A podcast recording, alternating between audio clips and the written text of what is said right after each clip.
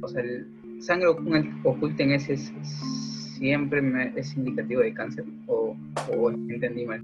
Mm, no es indicativo de cáncer, ¿no? Sino que se usa para... para Yo este entendía que el TB yo lo pido cuando sospecho de una pérdida de sangre que no estoy evidenciando y que de repente está en ese, ¿no? Pero no, no sé si... No, o sea, el TB no simplemente dice sangrado oculto. Entonces, se usa para screening de neoplasia de cáncer de colon, pero puede, indicar cualquier sangrado digestivo. Pero generalmente eh, te indica sangrado más bajo. Sangrados altos pueden ser falsos negativos. Por eso no debe ser usado para diagnóstico.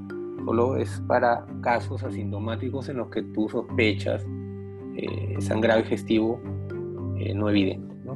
Pero no es que sea cáncer, sino solamente indica sangrado digestivo. Para eso tú le vas a hacer estudios sea endoscópico, sea colonoscópico, y ahí ya vas a ver la causa.